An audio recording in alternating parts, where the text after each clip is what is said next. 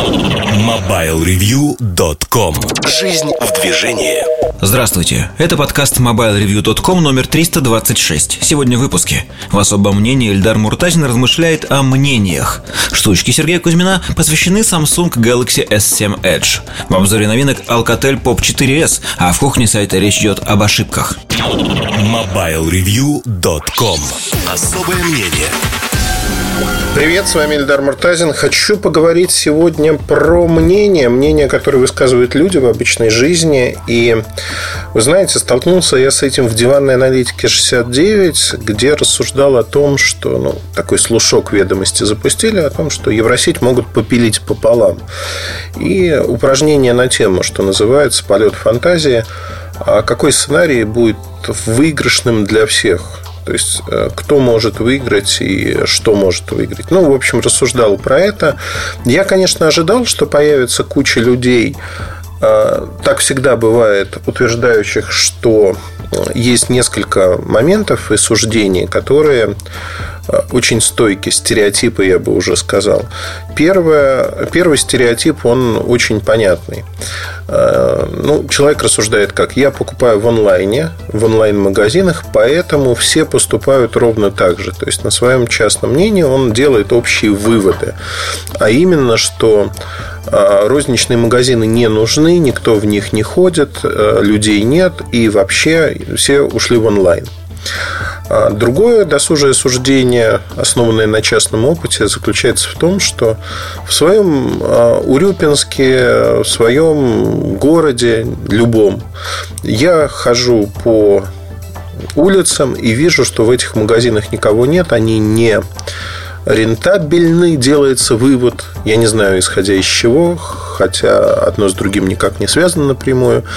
И дальше делается вывод тоже такой же. Они умирают, их нету. Вот, э, вы знаете, мне захотелось поговорить на эту тему. Мы как-то ее обсуждали. Самое время освежить в памяти, что же происходит, когда люди начинают свое частное мнение. Ну, вообще, мнение, оно всегда частное. Э, скажем, свои частные наблюдения узкие экстраполировать на весь рынок и на все, что происходит. И делают это. Причем их переубедить невозможно, да и не нужно, наверное, потому что эти люди больны а, вот этим своим частным мнением, они считают, что они всегда правы правы в том, что вот, ну, они же видели, это же их наблюдение, то, что их не обучили в школе использовать свой понятийный аппарат, голову, это уже другая история.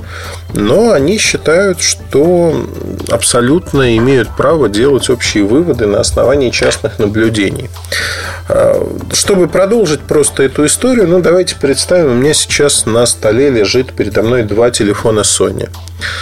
И я, наверное, могу сказать, что проникновение новых флагманов Sony, Sony X, Sony XA, оно максимально. Максимально, потому что я утром проснулся, я увидел эти два телефона Sony на прикроватной тумбочке. Я взял их с собой в кабинет, и вот они передо мной лежат. Ну, я уверен, что в соседних квартирах у людей, ну, если не два Sony, то минимум по одному есть. И, в общем-то, у компании Sony дела обстоят очень-очень неплохо. Наверняка у моих друзей, я тоже в этом уверен, есть телефоны Sony и доля рынка этой компании, ну, наверное, я не знаю в цифрах, сколько это будет, но, наверное, она очень большая в России. А имеет ли это размышление вообще отношение к реальности? Нет, конечно. То же самое, что сказать, что а, машина в моей комплектации, в моем цвете, она является широко распространенной. Нет, я ее покупал а, исходя из многих моментов, в том числе того, что это необычный цвет, необычная комплектация, необычный обвес. Эта машина внешне отличается от аналогичных машин, Э, той же марки, которые ездят по дорогам. Ну, там, салон другого цвета, кожа, рожа и прочие вещи. Но это все как бы мелочи. То есть, здесь от обратного идем, наверное. Хотя кто-то может сказать, что глядя на мою машину, ну, приезжий, например, да, он приедет в Москву и сделает вывод, что вот эта единственная машина является типичным представителем того, э, на чем ездят русские люди – И, э, приехав куда-нибудь в свою деревеньку под Амстердамом, будет рассказывать о том, что э, русские люди чрезвычайно извращенные, потому что вот выбирают вот такие цвета. И он чуть ли не каждые там, 10 минут натыкался на такие машины. Хотя, скорее всего, за эти 10 минут я просто от националя доехал до Пушкинской площади, э, постоял в пробочке там, он дошел и увидел ну, не сверял же он мои номера, в конце концов. И э, вот это тоже частное рассуждение, которое переносится на общее. То же самое, если вы сталкиваетесь с каким-то нечистоплотным человеком, ну, какой-то национальности. Да? Национализм вообще это плохо, но очень часто делается вывод, такое пятно на весь народ. Ну, я и не буду там говорить. Ну, допустим, я татарин. И мне кто-то может сказать, значит, ты нечистоплотный, ты меня обманул, еще что-то. И дальше этот человек в своей жизни делает вывод, что все татары, они вот такие плохие. И мне кажется, это вот бред, бред сивой кобылы. Это показывает инфантильность, показывает то, что мыслительный процесс и аппарат у человека не развит. Он не понимает каких-то простых базовых вещей. Знаете, в интернете это очень хорошо видно на самом деле, потому что ты не видишь, кто этот человек, но когда он демонстрирует свою логику, то, как он обращается с фактами, это становится ну вот просто кидается в глаза, режет, режет взгляд. Почему? Ну потому что ну надо думать, голова нам дана для того, чтобы думать, и простейшие вещи, даже вуз не нужно заканчивать для того, чтобы понимать это простейшие вещи. Это школьная программа. Конечно, пугает. Пугает, когда частное переносят на общее. Ну, например, да, в политике это вот за такого-то политика никто не голосует, потому что мне он не нравится. В моем окружении все считают его плохим а, все, значит, подтасовано, потому что ну, не может куча народа за него голосовать. Конечно, это объяснение крутое, хорошее, избранность свою некую показывает, а, принадлежность к, в кавычках, умным людям. Но, опять-таки, это рассуждение, которое, к сожалению, вступает в противоречие с действительностью, с тем, как все обстоит на самом деле. И тут очень важно понять, э, понять простую штуку – не понять и простить, а именно понять. А вы, когда думаете о чем-то, ну не то чтобы думаете, а вот начинаете переносить эти мысли, вы ведь меняете реальность для себя. В чем заключается реальность? Реальность заключается в том, что надо оценивать то, как все обстоит на самом деле. Мы живем в физическом мире. А у других людей есть свои представления о прекрасном. И эти представления могут расходиться с нашими. Ну, например, поклонники компании Microsoft, они, их мало, они в тельняшках практически. То есть штук, э, штук, э, хотел сказать штук. Нет, они, конечно же, не штуки. Но поклонников Windows Phone можно пересчитать по пальцам руки. Но их десятки, уже даже не сотни. И это очень агрессивное меньшинство, да, маргинальное агрессивное меньшинство, которое продвигает свои идеи, считая их правильными. Более того, они находят в реальной жизни подтверждение того, что вокруг есть много людей, кто любит Windows Phone. И вообще все это неправда, статистика врет. На самом деле Windows Phone победно шагает по планете. То есть это ну, настолько искажение реальности, что тут, ну что тут можно сказать, да? До момента, пока они агрессивно это не насаждают вне своей среды, ну, как бы пускай собираются в кружке, что называется, на кухоньках и обсуждают, как Windows Phone захватывает мир. Обсуждают на форумах соответствующих, там, не очень популярных, где а, вот, э, исповедуют люди такие же взгляды. Их очень немного, тоже по пальцам руки можно пересчитать. Но вот там они обсуждают это. А, правильная ли это точка зрения? С точки с позиции статистики, с позиции продаж доля рынка нет неправильно. Но самое главное, что ведь э, все эти люди, рассуждающие таким образом э, в интернете, это вот а, особый придает, знаете, шик, блеск, красота понятийному аппарату. У вас в интернете в двух кликах буквально э, находится куча информации, которая может подтвердить или опровергнуть вашу точку зрения. Например, да, когда кто-то говорит о том, что все продажи ушли. С чего мы начали? Ушли в онлайн. Вот я покупаю в онлайне, я не понимаю, как другие люди вообще могут покупать не в онлайне. А можно набрать, есть открытая статистика, она разная, из разных источников о том, сколько человек покупает в онлайне. Можно посмотреть оборот компании Юлмарт, ДНС, других и узнать, сколько они продают через онлайн. Неожиданно выясняется, что российский рынок онлайна – это примерно 10%. А, можно сказать, ну вот в интернет, ну надо же подтверждать свою точку зрения как-то. Наверное, интернет в России не развит или логистика, но тут уже на выбор. И люди боятся покупать, поэтому они ходят в плохую Евросеть связной в другие магазины и делают им выручку, делают им кассу. Но э, это опровергает первый тезис о том, что все покупают в онлайне. Если вот просто задаться вопросом и поискать информацию, выяснится, что там в Японии в онлайне покупают в зависимости от товара 15-20%. Нету чистого онлайна, чтобы там основная доля товаров продавалась через интернет-магазины. Нету такого.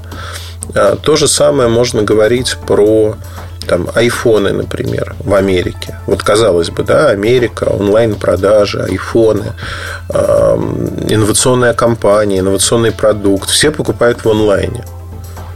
Продажи айфона в онлайне составляют 20% от общих продаж в розничных магазинах. Причем под онлайном я понимаю не только онлайн компании Apple, но и операторские продажи. То есть получается так, что ну, смешная ситуация, согласитесь, а, что первоначальный тезис о том, что все покупают в онлайне, который переносится с человека. То есть человек говорит, я уже привык это делать, и я думаю, что все это должны делать, это удобно. Я не буду спорить с тезисом, что это удобно, что есть свои плюсы минусы, как везде. Но статистика вещь упрямая, она показывает ровно обратное. То же самое можно посмотреть долю Евросети на рынке. Там 35% в штучных продажах. То есть э, говорить о том, что лидер рынка умирающая компания, у которой нет продаж, потому что в магазинах э, все время человек, который проходит, он видит пустые магазины, ну, это странно, как минимум. Я однажды пообщался с одним из людей, придерживающихся такой точки зрения. Э, он был из города Урюпинск. В этом городе есть э, я не помню, сколько магазинов. Ну, в общем, какое-то количество магазинов Евросеть. Неважно какое, небольшое. Вот. И человек искренне сказал, я вот утром иду на работу, я все время вижу магазин пустой. И днем я, когда хожу на обед, я все время вижу магазин пустой. Э, и я вот просто спросил, а во сколько это происходит? Ну, просто чтобы понимать. Значит, внимание, барабанная дробь. Это происходит полдесятого утра и около двух часов дня. А при этом основной пик посещений, он идет, ну, поднимается с 5 и к 7-7.30. То есть человек даже не видит основной пик посещений, но делает вывод, что в течение дня это тоже о логике говорит, что вот в течение дня у него а, его взгляд э, окинул эту Евросеть. Он видит, что там нет людей или их мало. Дальше он это экстраполирует на весь день, на все сутки, на все дни недели и вообще навсегда. И оказывается, что там никого нет, по его мнению, там все пусто. Но это не так.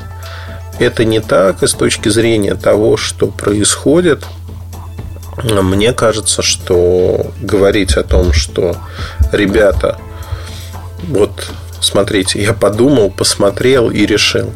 Есть статистика, которую можно найти в свободном доступе. Ее можно оспаривать, там, можно говорить о том, что это вот так или не так, но она не врет с точки зрения порядков явлений. Можно говорить о долях процента, о том, кто первый, кто второй, но само явление вот грубыми большими мазками такая статистика прекрасно описывает.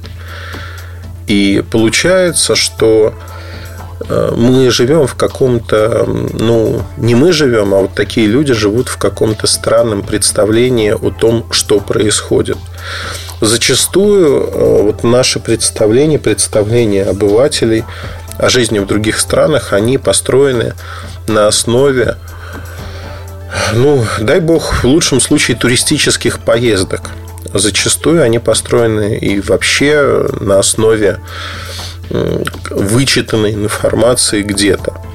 Потому что ну вот давайте посмотрим, да, до США из наших соотечественников ежегодно добирается очень небольшое число, это порядка 200 тысяч человек, насколько я помню. Могу ошибаться, но порядок такой, там даже до миллиона не добирается. То есть э, несколько сот тысяч человек. Дальше, ну вот если от частного к общему говорить, дальше происходит что? Очень часто люди, кто летит, особенно первый раз в США, они э, рассуждают как? Смотрите-ка, я сел в самолет, огромный самолет, там три семерки, например, или Airbus большой. Ну, что такое большой самолет? Там ряды, ну, например, в эконом-классе это 3, 4, 3. То есть э, несколько сот человек летит. Весь самолет занят. Огромное количество людей, толкучка. И человек делает вывод. Смотрите-ка, а самолет-то забит. Говорят, кризис вокруг, а люди летят в США, и вот в самолете нет пустых мест, и вообще все забито. Ну, во-первых, вы не знаете, какая загруженность линий. То есть, может быть, сократили число самолетов. Это если про кризис говорить. Во-вторых, а почему самолет должен быть не загружен? Если авиакомпания не загружает самолет, значит, она неэффективна, она везет пустое место. И такое случается крайне редко. Ну, на моей памяти такое бывает на очень оживленных маршрутах. Но со штатами теми же, ну, этого не происходит. В Канаду часто полупустые самолеты летят. Это совершенно непопулярное направление. Но сделать вывод о том, что а, полный самолет означает того, что все рвутся туда, ну, нет. Дальше рассуждение туриста, который попадает в Штаты. Оно очень забавное. Они забавные зачастую. Во-первых, цены высоки. Я не беру там курс доллара по отношению к рублю. Это отдельная песня. Я беру просто местные цены. Сколько стоит жить, сколько стоит ездить, пользоваться транспортом, там есть и прочее, прочее. То есть неожиданно оказывается, что человек, который зарабатывает в год Американцы вообще любят делить свои доходы, ну, то есть э, есть ежечасная ставка, то есть сколько ты получаешь в час. Насколько я помню, минимальные цены это 6, 7, 8 долларов в зависимости от штата. Это вот э, человек, который получает очень-очень мало денег, на которые фактически ну, нищета, прожить невозможно. И дальше люди рассуждают, что вот получая 2-3 тысячи долларов в месяц, а, можно как-то жить. Ну, я, я не знаю, это нищета в прямом смысле этого слова, потому что 2-3 тысячи при их уровне цен не дают возможности жить как-либо. Я не говорю даже про образование. Этого еле-еле хватает на одежду, еду, транспорт. И, в общем-то, это очень низкооплачиваемая работа. Чтобы понимать, в первой десятке американских городов, крупных городов, там, Нью-Йорк, Вашингтон, Атланта, Чикаго и других, стоимость жилья, она очень высока. Чтобы арендовать, э, ну вот в Нью-Йорке, например, на Манхэттене, чтобы арендовать маленькую, малюсенькую квартирку, э, Понятно, что Нью-Йорк – это финансовый центр э, мира. Понятно, что там цены очень высоки. Тем не менее, чтобы арендовать вот такую квартиру, минимум в год надо зарабатывать 240-250 тысяч долларов. То есть для того, чтобы получить достаточное, ну, минимальное жилье, нужно зарабатывать какие-то гигантские деньги. Но в прямом смысле это достаточно большие деньги. И э, я вас уверяю, что большая часть жителей Нью-Йорка не получает таких денег. Но у туриста может сложиться впечатление, когда он смотрит на цены, на аренду и прочие вещи, что это вот весь мир живет так, и Америка, она вот такая. Америка очень разная. Ее надо смотреть в разных местах. И очень много людей, кто не получает больших денег. Так же, как и у нас, ровным счетом.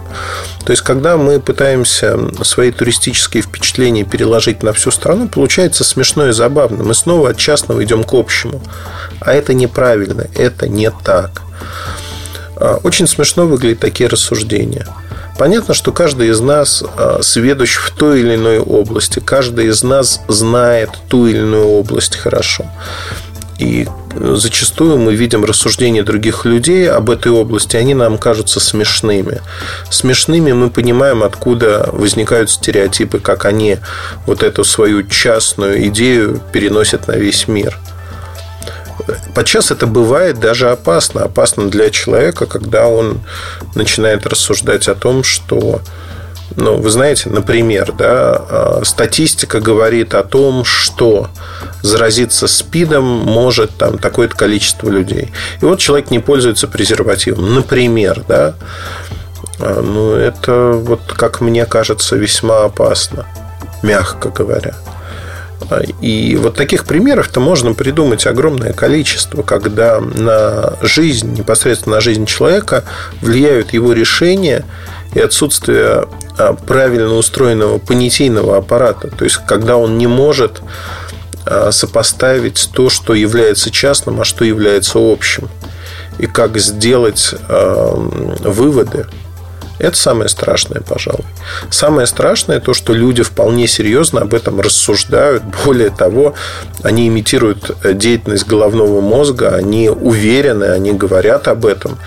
И у них даже нет, когда ты их поправляешь, говоришь, это не так, у них даже нет ни тени сомнения в том, что они не правы, они продолжают настаивать на своей точке зрения, говорят, нет, вы, конечно, специалист, но все же я же вижу это своими глазами, и вот то, что он видит своими глазами, для него это является истиной в последней инстанции. Дальше он делает, но он же может мыслить, как ему кажется. Дальше он делает выводы. И вот это, конечно, абсолютно страшная история. Вот со всех точек зрения. Поэтому не поступайте никогда так, не пытайтесь обобщать и свой... Ну, это классическая история, на самом деле. Классическая история с точки зрения такой ментальной ловушки, когда мы частный свой опыт переносим на весь мир. К сожалению, это не так. На войне, кстати говоря, очень часто многие считали, многие подразделения, которые потрепали во время боев, они считали, что все потеряно, а, все происходит не так, как должно, а при этом фронт, наоборот, наступал. Наступал, и все было там плюс-минус хорошо. То есть это тоже частное на общее, когда накладывается. Поэтому не думайте, что это произошло вот э, только с нашим поколением. Это происходило всегда. И в Древней Греции, и в Древнем Риме, в Египте. Это было всегда. Другое дело, как к этому относиться и что делать для того, чтобы не попадать в эту ловушку. Удачи, будьте разумными людьми, хорошего настроения вам. С вами был Ильдар Муртазин. Пока. MobileReview.com